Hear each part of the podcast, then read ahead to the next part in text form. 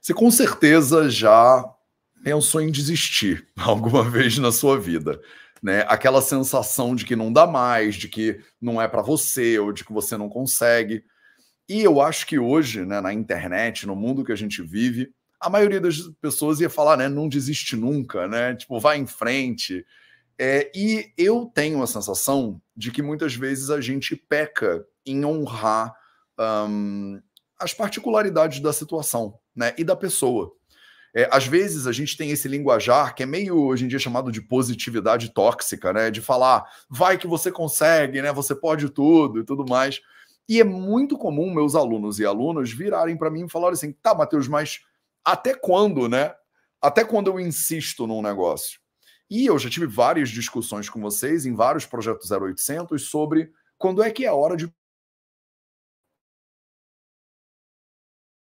gente que vai né, botar um vídeo no YouTube para se inspirar e continuar em frente e vai se detonar inteiro. Então tem um equilíbrio que é um equilíbrio bastante complexo entre você né, desistir na primeira dorzinha que dá e você ir em frente até você se arrebentar inteiro. No projeto 0800 de hoje a gente vai conversar sobre até quando forçar os seus limites. Como é que você entende que é melhor parar? Hoje a gente vai falar sobre a coragem de desistir. Salve, salve família Vida Veda, projeto 0800 no ar. 0800 episódio 865 aqui para você. E hoje eu tenho o prazer de trazer de volta, né, para essa live depois de nem sei quanto tempo, né? Enfim, nossa convidada especial. então, o Instagram não tá me deixando botar fotinho, mudou alguma coisa no sistema do Insta, então vocês vão me ver meio que de lado, tá? Espero que tudo bem, né? Essa live tá acontecendo mesmo no YouTube, onde são os nossos 0800 agora, terças, quintas e sábado. E hoje é um dia muito especial. A gente está num momento super auspicioso né, para a tradição védica, que a gente chama de Navaratri, né, o Sharad Navaratri, né, as nove noites, né, que uh, na nossa tradição, né, no Ayurveda, no Vedanta e tal, a gente honra nove aspectos da divindade, especificamente é, o feminino. Então é um festival em homenagem a Durga, né, que é a grande deusa, digamos assim, e as nove, eh, os nove aspectos né, de Durga. Cada dia a gente honra um lado do feminino, digamos assim, ao longo dessas nove noites, né? Chama Nava Nove Ratri Noites. E lá na, onde eu estudei na Índia, né, em Gujarat, uh, se juntam todas as noites as pessoas para dançarem. Eles dançam Garba, que é uma dança típica né, lá do Gujarat, né, desse estado onde eu morava. Então eu fico especialmente saudoso né, da Índia nessa época do ano, porque é uma época muito linda, muito divertida de fazer parte dessa ritualística e de honrar né, esses aspectos da, da mulher, do feminino, da maternidade, né? Então, é, eu acho que a live de hoje tem tudo a ver com isso. Porque num mundo que sempre fala para você seguir em frente, não importa o quê, que é uma visão talvez um pouco masculina né, dessa, desse pensamento, é, trazer um feminino para a discussão, né, para a gente entender, calma aí, né, desistir também exige um bocado de coragem. Então, né, homenageando Durga, hoje a gente vai ter essa conversa com a minha querida Uzi Santana. Vem para a live. Né? Seja, seja muito bem-vindo ao Projeto 0800. Ó, já tem tempo, hein, que a gente não tá, troca ideia aqui.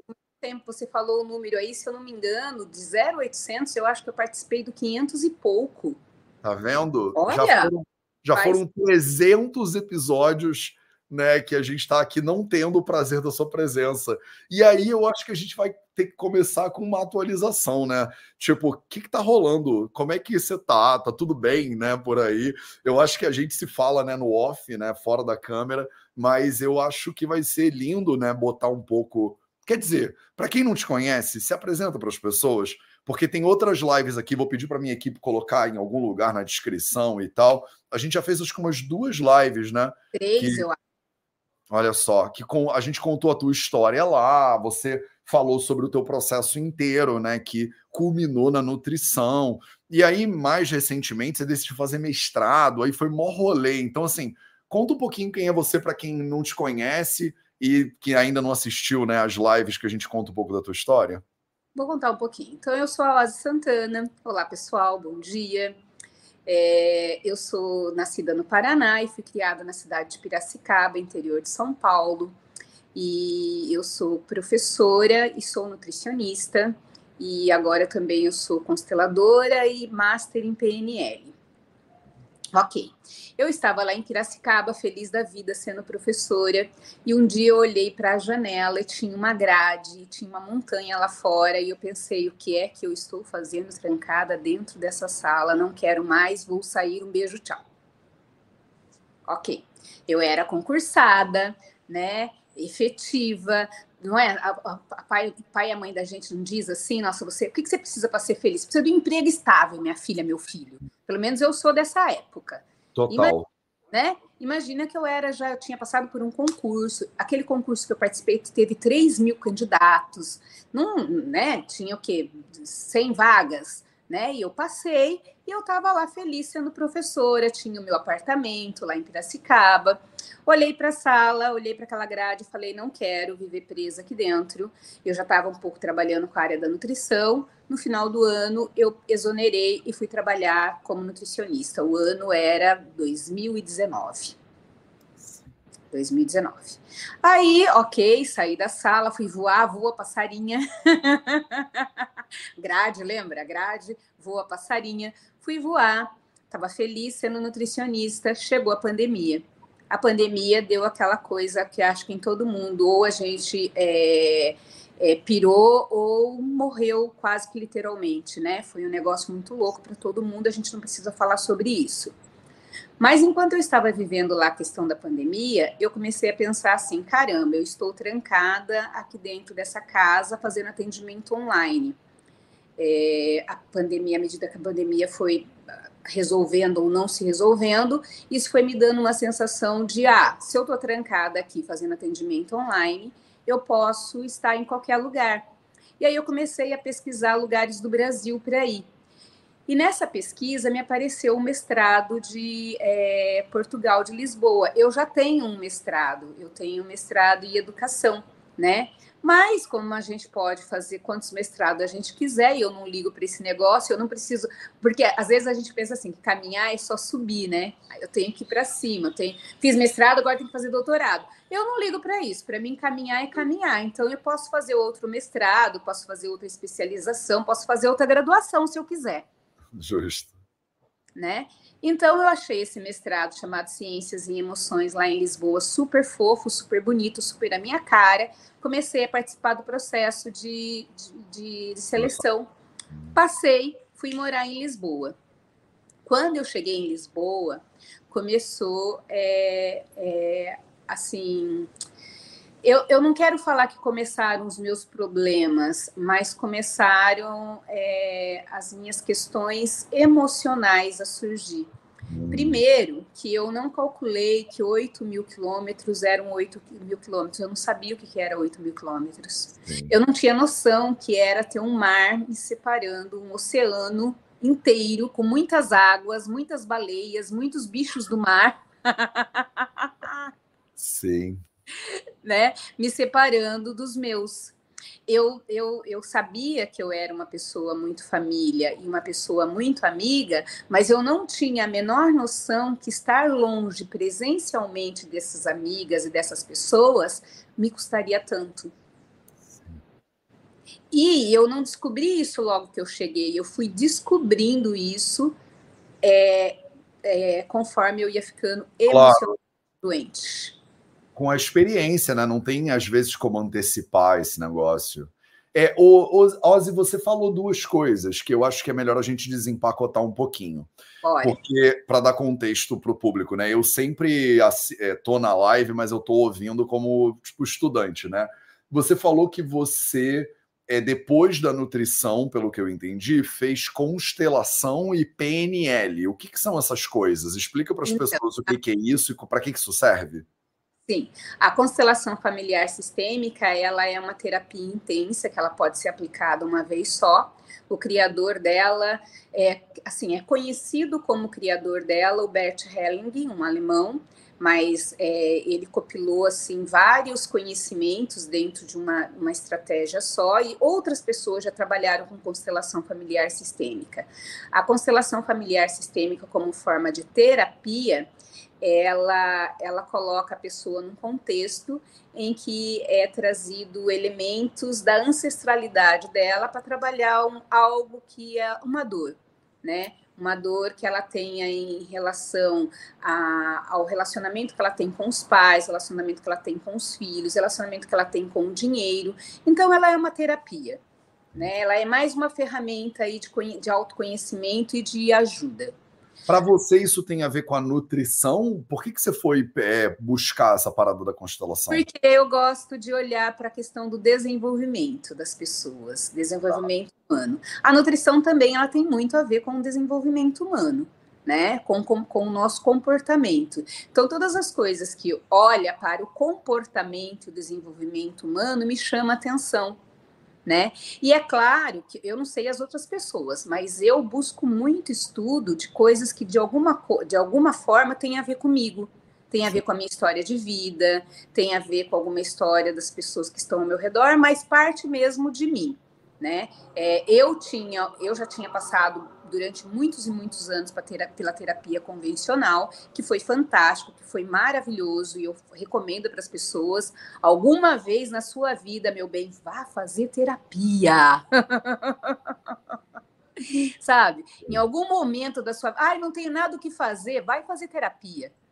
Vai fazer Nem terapia. Precisa não ter nada o que fazer, é, né? Todo mundo precisa, em algum momento, olhar para si, se ouvir, ter ali um profissional ajudando você a se, a se reorganizar interiormente, internamente. Total. Eu fiz uma é. live com a Gabriela Casotti, que é uma é, psicóloga, é do Paraná também, e a gente fala, ela falava sobre isso. Todo, será que todo mundo precisa de terapia? Foi uma live inteira discutindo essa ideia né, da terapia. E aí a constelação familiar sistêmica ela tem esse elemento de investigação sobre a pessoa. E o que, que é o do PNL que você falou aí? Para que, que serve isso? A PNL é uma é, chama programação neurolinguística, também é um, é um é, é um conhecimento também que vai ajudar as pessoas a se reprogramar.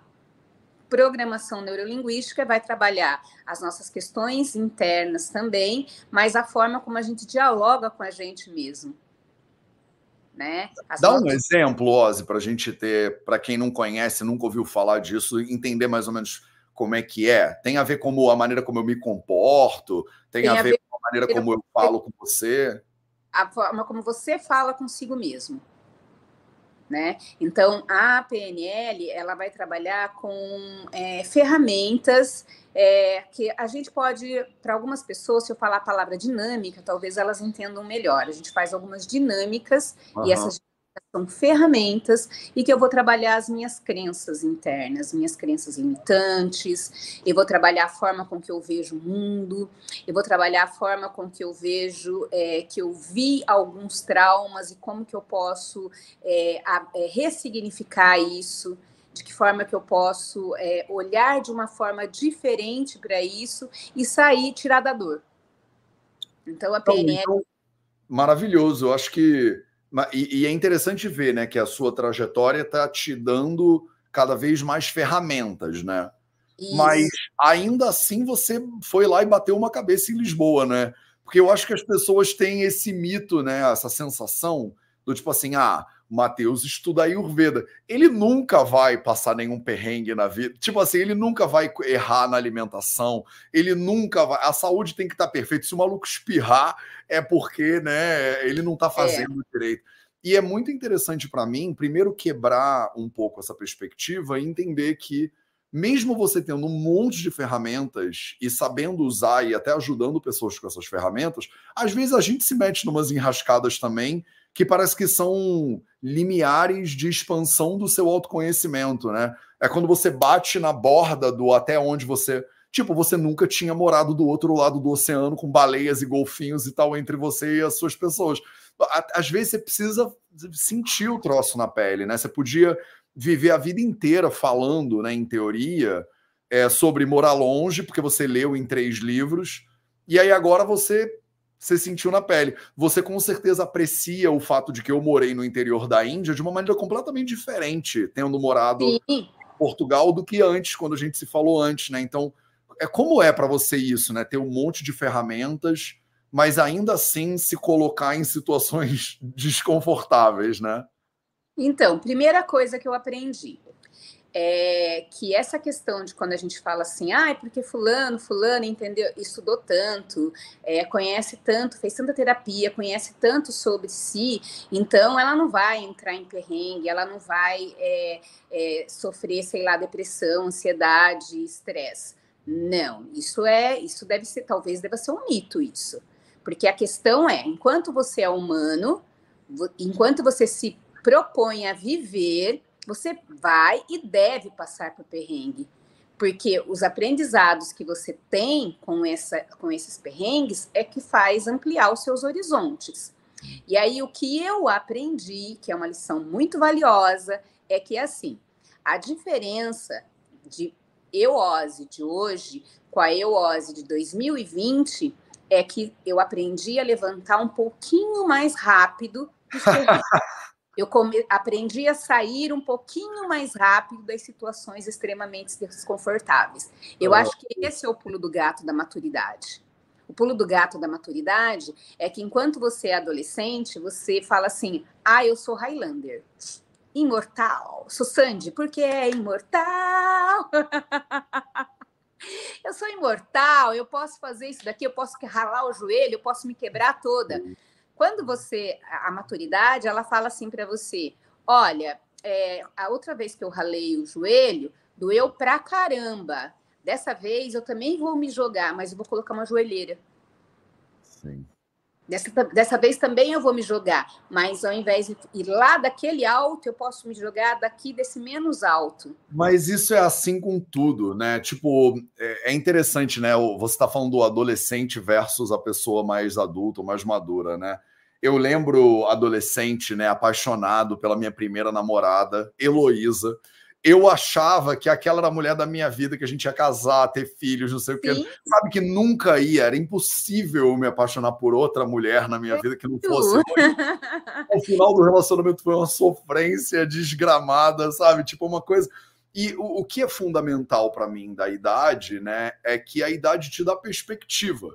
Você já passou por várias crises.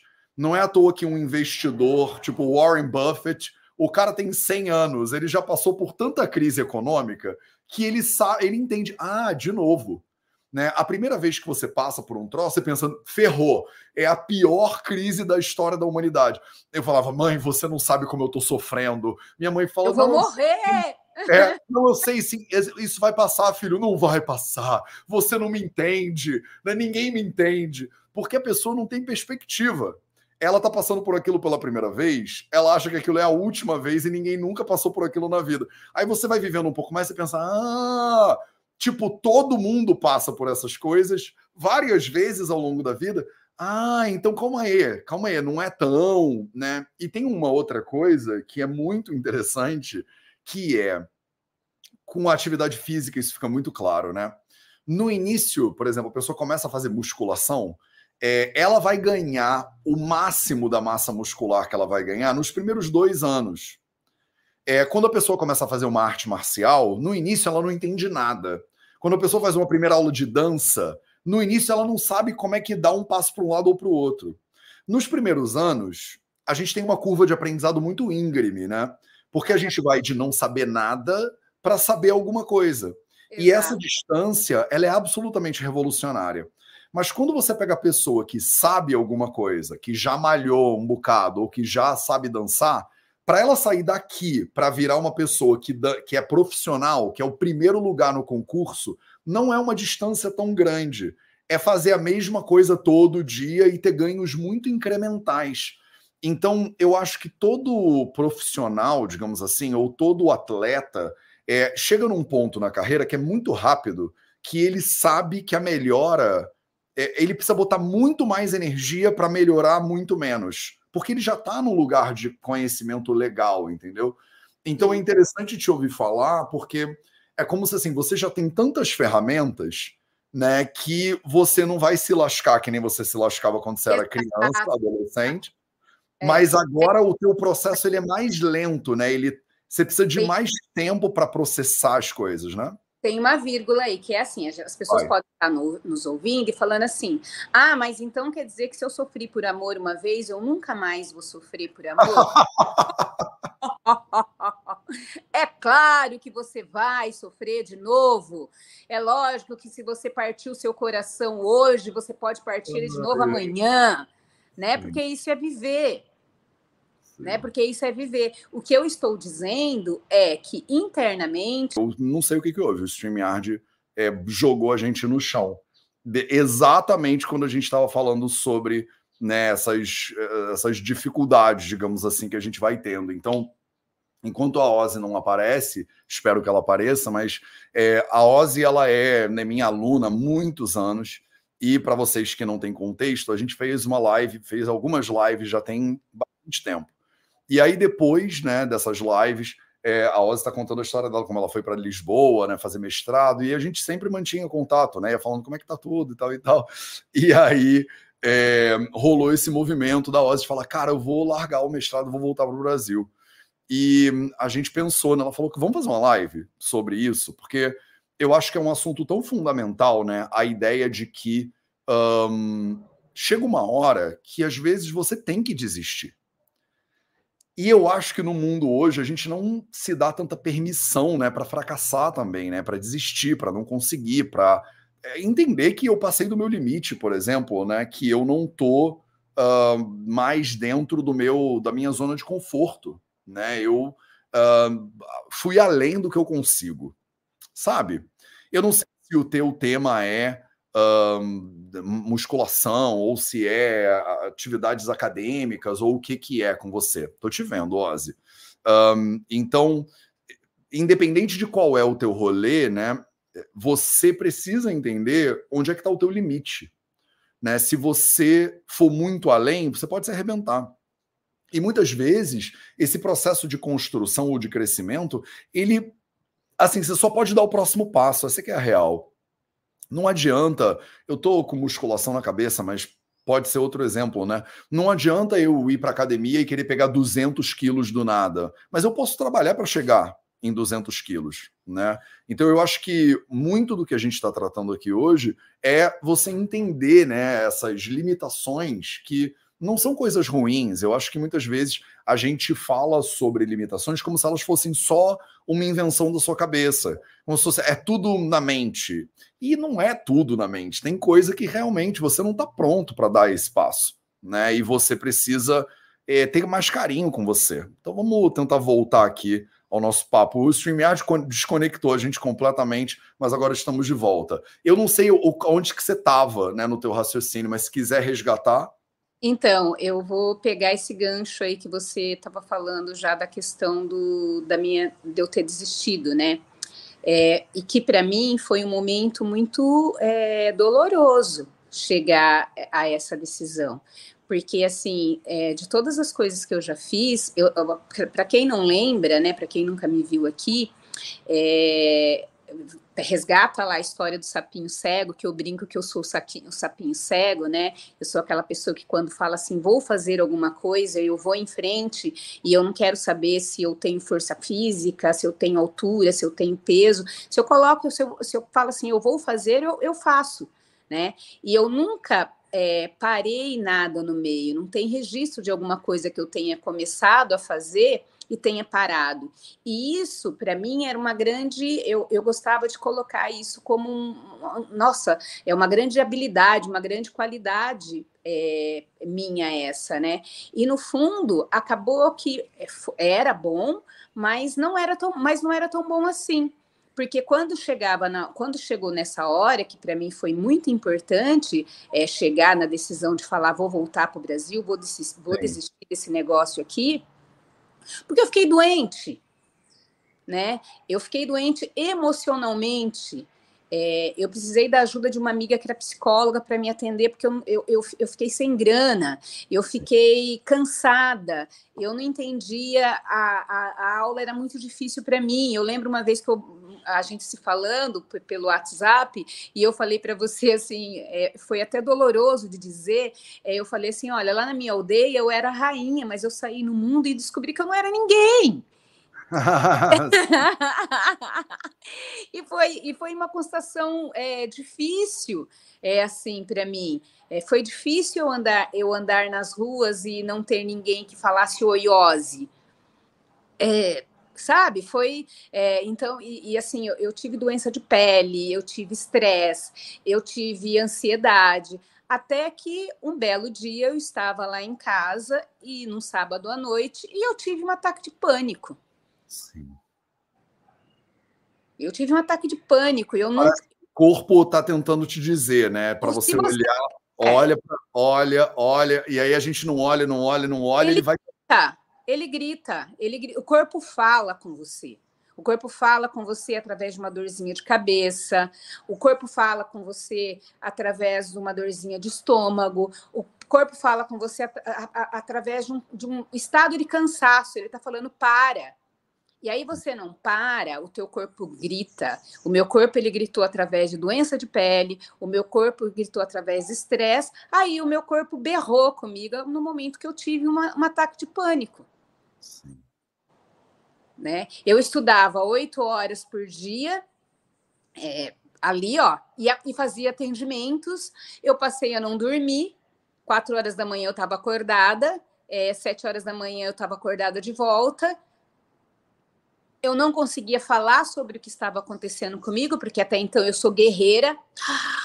Eu consigo, né? Imagine, lógico que eu vou superar isso aqui.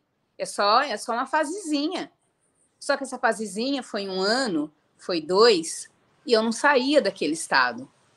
E daí, quando meu corpo gritou, meu corpo falou: para, né? Eu lembro que as minhas amigas de casa foram lá, me socorreram, é, a, a, a, uma das meninas é psicóloga também, né? A Cami é psicóloga, e ela falou: vamos que você tem que sair desse ambiente, você sabe que você tem que sair daqui do quarto, porque é assim, né? Tem que sair. É, saí do quarto, fui lá para a cozinha, fui lá para baixo, andei na rua, é, e daí eu falei assim: é hora de ir embora. E a hora que eu falei assim, ó, é hora de ir embora, Matheus, o meu mundo inteiro fez assim, ó. Ok, Ozzy, tá tudo bem, é hora de ir embora. Voltei para casa, liguei para o meu amigo, para o Mauro, que é agente de viagem, falei assim: ó, procura uma passagem para mim. Eu poderia fazer isso sozinha, mas eu precisava de ajuda até nisso.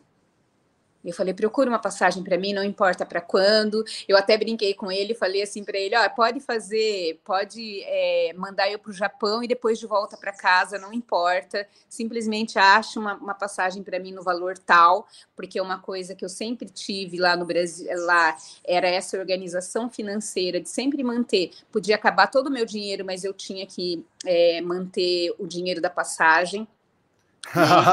Sim. Manter, né? A passagem de ida você tem que guardar. Isso vai é ficar um presa, né? Vocês que estão aí, ó, vai para o mundo, vai para o mundo, mas deixa o seu bilhete de volta garantido. É importante. Você ter para onde voltar é importante. Pelo menos para quem tem como valor alto, ou valor muito alto a segurança, que eu tenho ali, né? É, assim, demorou muito para eu entender que não era um conflito ter o valor, valores altos, segurança e liberdade, porque eu falava assim, como que eu posso querer ser livre e ter segurança? Sim. E aí, a hora que eu parei de brigar com esses dois valores, né, que eu precisava sentir segurança para ser livre, para ter liberdade, então aterrou, né? Comprei passagem, aí eu já estava vivendo uma situação que eu estava atendendo muito pouco, porque eu não conseguia mais ter integridade para poder fazer atendimentos. E é, eu comecei a procurar outros tipos de trabalho, descobri que em Lisboa não era o ideal para eu ficar por conta de eu ser brasileira e de validação de diplomas e etc e tal. Então não era o ideal. Eu fui fazendo, eu fui fazendo assim, não foi só um surto assim, vou embora e pronto. Foi, olha, é, são essas situações reais aqui, Ozzy. Olhe para isso daqui e entenda que aqui não, que aqui não vai dar para você. E aí eu me, me, dispus a trabalhar de babysitter, que foi o que salvou minha vida, tá? Porque daí, foi o que salvou a minha vida. Eu fui trabalhar lá na casa da Mariana, uma brasileira linda, maravilhosa. Mariana, um beijo, um beijo. Que daí tinha o Francisco. O Francisco estava fazendo, completando sete meses, e eu e o Francisco nos apaixonamos um pelo outro. E dar colo para o Francisco foi minha cura. Porque enquanto eu dava colo para o Francisco, eu dava colo para minha criança interior.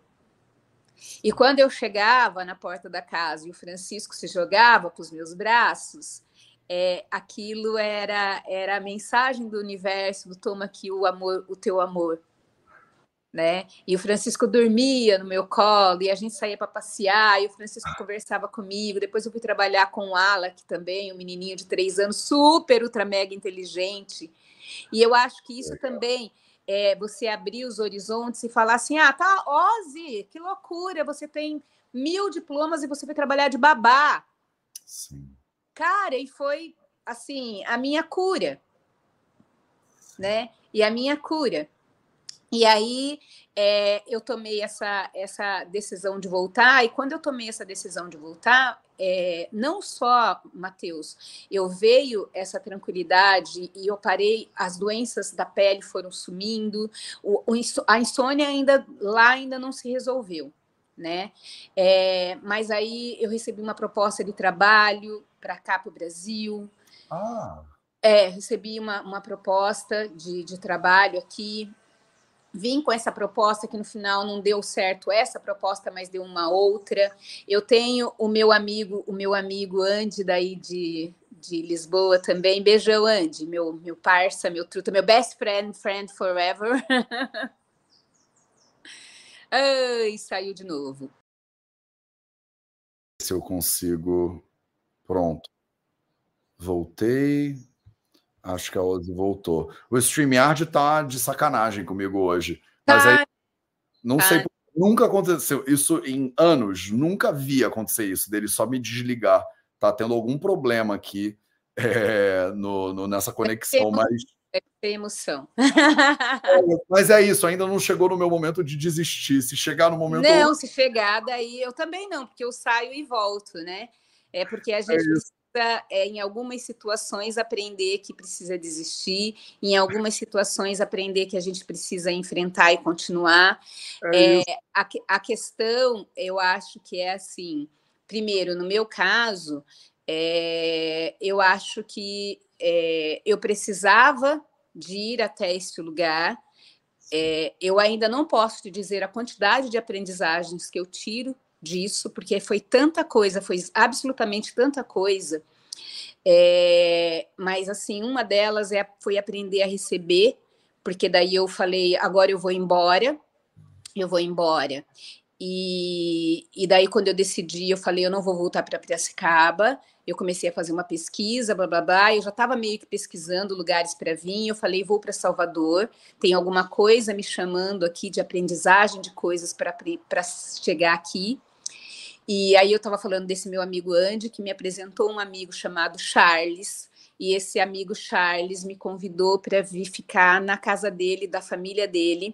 Oh, e eu fiquei esse último mês aqui em Abrantes, na casa do Charles e da família, e foi assim o meu momento de cura também e de reconexão com o Brasil.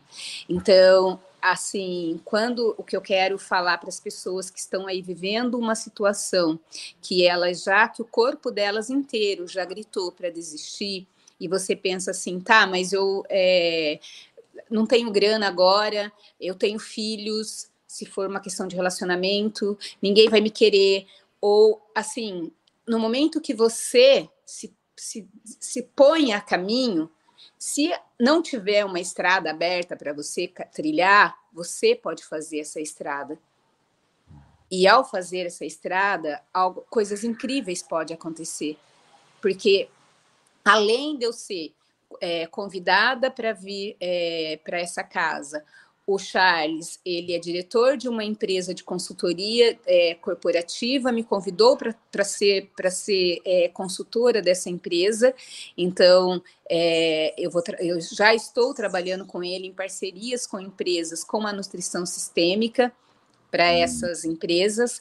De repente, as pessoas começaram a me procurar para voltar a fazer grupo de emagrecimento. Eu vou começar a fazer um grupo de emagrecimento agora no dia 30 de outubro, então quem quiser me chama aí. Legal. Porque as pessoas começaram a vir a me procurar, as pessoas começaram a me procurar para fazer constelação né? E, e assim, foi é, é, assim, quando você aperta o botão da tomada da decisão, o universo ele realmente conspira a teu favor. Isso é muito tem, real. Tem um equilíbrio, né, entre forçar os limites e entender que é melhor parar. Que Sim. eu acho que, em conclusão dessa live meio atribulada que caiu e tudo mais, é, para mim é tão individual, é tão delicado, é. né? E muda é. com o tempo que é difícil, né, virar para uma pessoa e dizer é, sempre vai em frente. Né? Ou, sempre ou, vai, ou, vai, ou, ou, sempre vai em frente, né? Não e, desista jamais, né? É, eu acho que é violento. As duas coisas podem ser violentas, né? Dizer vai Igual em frente sempre, violentas. respira fundo e aguenta, né? Engole o choro, essas coisas ao mesmo tempo que tem horas que eu já passei perrengue. Eu acho que o meu equilíbrio é, segurança-liberdade, por exemplo, é diferente do seu, e cada pessoa vai ter um diferente também. Eu já passei perrengues que eu decidi atravessar é, e que foram bem difíceis e que eu fico feliz de ter atravessado. E eu já passei perrengues que eu pensei, tá na hora de parar, e eu parei e fiquei feliz de ter parado. E o contrário também já aconteceu. Eu já passei perrengues que eu enfrentei e depois eu pensei, não devia ter enfrentado. Machuquei mais do que eu precisava. E também já desisti de coisas que depois eu pensei, eu podia ter continuado. Então, é delicado esse equilíbrio. Eu acho que é o que a gente estava falando sobre a diferença lá do, da criança, do adolescente, da pessoa mais madura e adulta, né? É, você vai passando e aprendendo e buscando ajuda e se inspirando, e ouvindo os outros e filtrando. Eu, eu sempre falo assim: é, não pega conselho de quem não foi para onde você quer ir. Porque, tipo, hoje a internet está cheia de conselho de gente falando blá, né? Outro dia mandaram. As pessoas são muito loucas, né? A pessoa me manda mensagem dizendo: Eu posso ajudar você a turbinar o seu Instagram e não sei o que lá, e melhorar a qualidade do seu Instagram. Aí eu fui olhar né, o Instagram da pessoa. Vai lá ver, daí vai lá ver o perfil é, dela.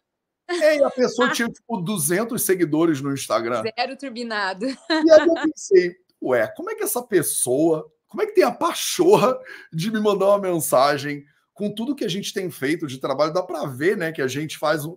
Né, tipo, como é que a pessoa sem noção da realidade?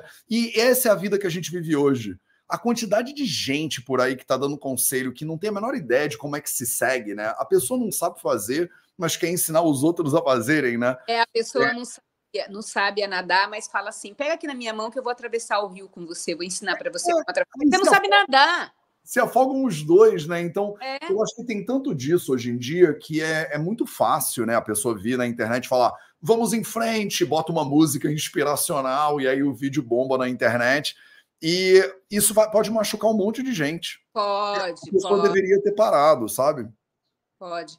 Sabe, Matheus, eu acho que assim algumas coisas são importantes é, para quem está no entorno, para nós que convivemos com pessoas, estar atento com as pessoas, porque assim, eu tive muita, eu, eu me permiti ter a ajuda das minhas amigas quando, no momento das conversas sabe? Eu tenho amigas muito queridas que elas perguntam assim: mas como você está com isso? Isso é uma ótima pergunta para ser feita. Olha, eu estou aqui para qualquer decisão que você for tomar. Você Sim. pode continuar aí ou você pode voltar. Eu estou aqui, porque assim, nem sempre a ajuda, a ajuda que as pessoas podem nos dar são ajudas financeiras. Eu adoraria que as pessoas viessem aqui agora na minha porta e batessem e falassem assim, Pause, um milhão para você. Gente, eu ia fazer pamonha para caramba com tanto milho. Distribuir, né? Eu ia vender aqui na praia de Salvador, entendeu? Se eu ganhasse um milhão. mas ouvir com atenção, a melhor, né? E, fala, e perguntar para você, a pessoa está num relacionamento tóxico e você não sabe, é, você fica lá atazanando a pessoa para ela sair. Não, pergunta para ela assim, ó, como você está com isso e eu estou aqui para você. Sim. Eu tive isso e foi por isso que eu pude tomar essa decisão. Sim. Eu tive isso. Eu tive as minhas amigas olhando para mim falando assim: Ozzy, ó, tá tudo bem voltar, viu? Porque logo no começo, quando eu pensei vou voltar, eu falei: não vou. Imagine, eu vou desistir. O que, que eu vou falar para as pessoas? O que, que eu vou falar para mim? Eu vou olhar, eu vou olhar no espelho e vou falar: e aí, sua desistona? Desistiu? Como é para você não é, querer ir até em cima da montanha e chegar na metade da montanha e parar? Né? E aí. E como, é? e como foi para você? Tipo, como foi para mim? No começo. Aceitar foi... ser um pouco desistona também quando é necessário. Foi difícil. Foi é, difícil. É. Foi difícil para caramba, assim. É... É... eu me sentia fracassada. Sim. É, eu me sentia derrotada. eu me sentia burra. Justo. Sabe assim? Aí, quando eu, eu tomei mesmo a, a decisão, eu fui esse, esses, esses, esses sentimentos, eles foram perdendo um pouco da força. E aí eu comecei a olhar para minha história. Eu comecei a olhar para minha história. E aí olhar e falar assim, Ozzy, você é uma mulher preta, cara, num mundo extremamente racista um mundo extremamente racista, um mundo racista com mulheres, um mundo preconceituoso com mulheres de cinco. Eu tô, eu, Matheus, eu tô com 51 anos, eu tô me achando o máximo, cara.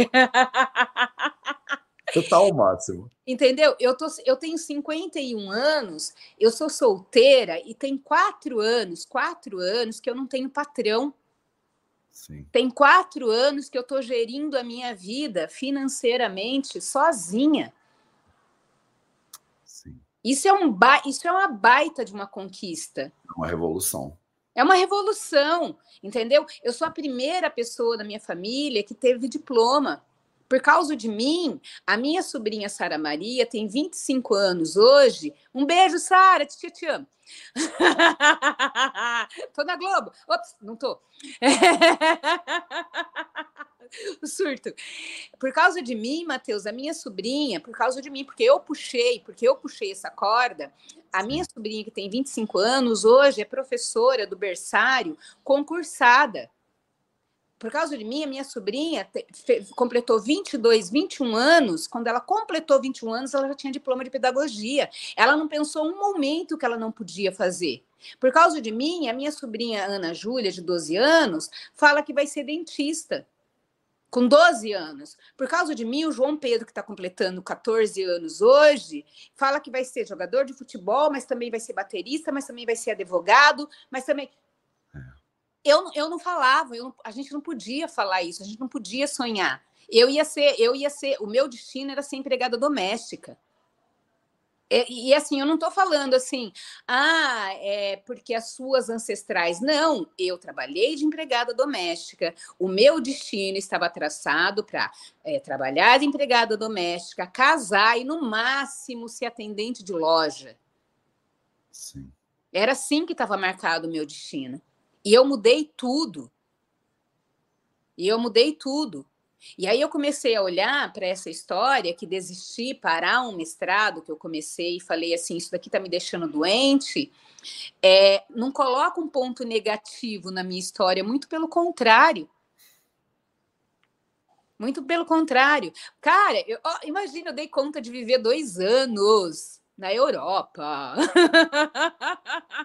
eu é falava é meus sobrinhos assim, porque eu falava para eles quando eu estava no Brasil antes de ir, né? Eu tinha dois, dois empregos, eu tinha um salário razoável e eu falava para eles que eu era tia rica.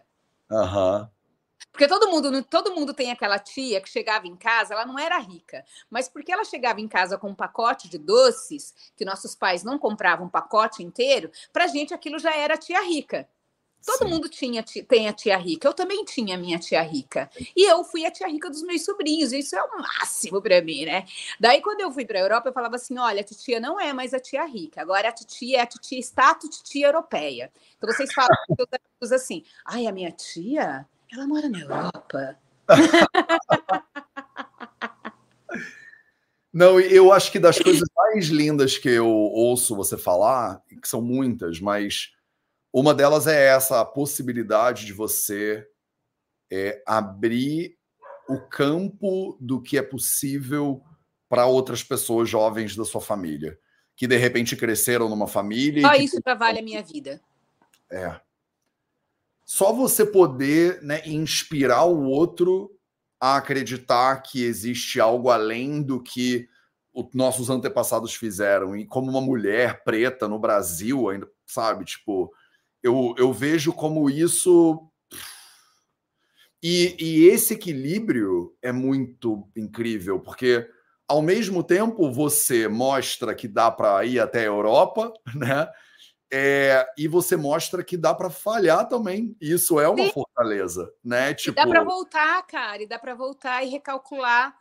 E Sim. recalcular, e assim, eu estou nesse momento de é, recalcular a rota. Porque eu estou morando aqui em Salvador e talvez, e eu estou analisando se eu vou ficar aqui em Salvador né? É, eu tive, eu tive eh, esses dias eu tive uma aprendizagem, é, Matheus, aqui com Salvador, que foi um negócio do campo, assim, ó, que só aqui eu teria.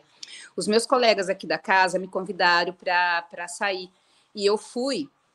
E chegou lá, a gente tinha que entrar num barco para ir no tal do bar que a gente ia.